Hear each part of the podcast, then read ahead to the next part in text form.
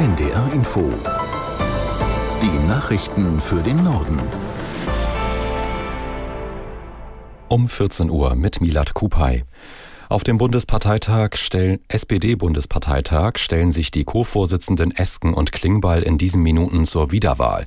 Welche Akzente die beiden in ihren Bewerbungsreden gesetzt haben, dazu Kai Clement aus Berlin.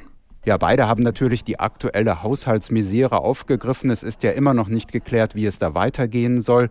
Klingbeil sagte, eine schwere Aufgabe habe das Urteil des Verfassungsgerichts gestellt. Jetzt müsse es aber zügig gehen, denn die Unternehmen und auch die Beschäftigten bräuchten Klarheit.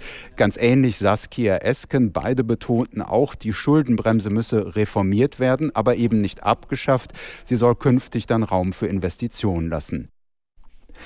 Wegen des Lokführerwarnstreiks bleiben heute die meisten Züge im Nah- und Fernverkehr stehen. Die Deutsche Bahn hat einen Notfahrplan eingerichtet. Jetzt ist hier die Meldung verrutscht. Eine Sekunde bitte.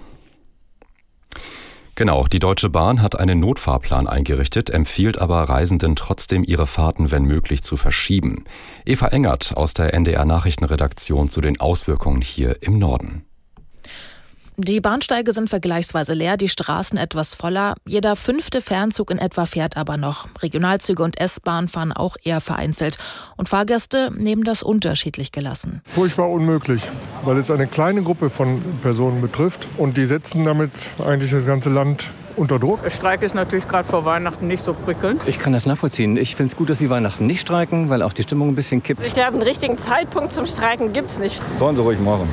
Hauptsache, sie hören vor Weihnachten wieder auf. Und das tun sie. Der Ausstand endet heute Abend 22 Uhr und danach soll es bis zum 7. Januar keine Bahnstreiks mehr geben. Der Verfassungsschutz in Sachsen hat den dortigen AfD-Landesverband als gesichert rechtsextremistisch eingestuft. Vor der sächsischen AfD wurden in diesem Jahr schon die Landesverbände von Sachsen-Anhalt und Thüringen entsprechend bewertet. Aus der NDR Nachrichtenredaktion Felix Tenbaum. Das bedeutet, dass die Sicherheitsbehörden jetzt eine ganze Menge tun dürfen, um die AfD in Sachsen zu beobachten. Zum Beispiel dürfen sie V-Leute einsetzen, Personen observieren oder unter bestimmten Umständen auch in Einzelfällen Telefone überwachen. Warum geht das jetzt? Naja, vier Jahre lang hat sich der sächsische Verfassungsschutz intensiv damit beschäftigt, welche Politikerinnen und Politiker der AfD in Sachsen was fordern und sagen, welche Verbindungen sie haben und welche Ziele sie verfolgen. Das Ergebnis der Untersuchung, es gibt keine Zweifel daran, daran, dass die sächsische AfD verfassungsfeindliche Ziele verfolgt. Israels Armee hat ihre Angriffe im südlichen Gazastreifen fortgesetzt. In der Region um die Stadt Khan Yunis werden noch zahlreiche Hamas-Kämpfer vermutet. Aus Tel Aviv, Julio Segador. Die intensive Bombardierung der südlichen Hälfte Gazas sorgt dafür, dass immer mehr Menschen die Stadt verlassen, weiter nach Süden Richtung Rafah flüchten. Die Versorgungslage im gesamten Gazastreifen ist katastrophal. In der vergangenen Nacht kamen nur 69 Lastwagen mit Hilfslieferungen über den Grenzübergang Rafah nach Gaza, deutlich weniger als während der Waffenruhe. Dazu kommt, dass die Hilfsgüter aufgrund der starken Bombardierung nur mit Mühe verteilt werden können. UN-Nothilfekoordinator Griffiths betont, betonte, es gebe im Süden Gazas keine humanitäre Hilfsoperation mehr, die diesen Namen verdiene.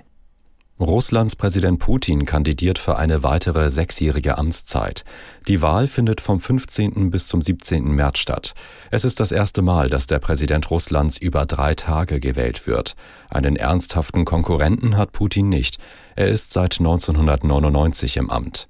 Sollte Putin eine weitere sechsjährige Amtszeit im Kreml vollenden, wird er Josef Stalin überholen, der die Sowjetunion von 1924 bis 1953 führte. Das Wort des Jahres lautet Krisenmodus. Das gab die Gesellschaft für deutsche Sprache bekannt, die jedes Jahr Begriffe sucht, die besonders prägend waren. Aus Wiesbaden Brigitta Sühling. Zur Begründung heißt es, der Ausnahmezustand sei zum Dauerzustand geworden.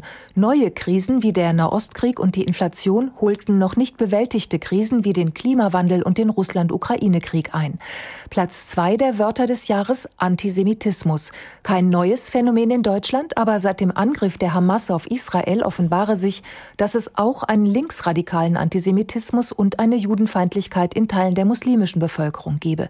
Platz drei belegt das Adjektiv leseunfähig unfähig, das nicht nur für alarmierende Befunde an Grundschulen, sondern für eine grundlegende Bildungsmisere stehe, so die Jury. Das waren die Nachrichten.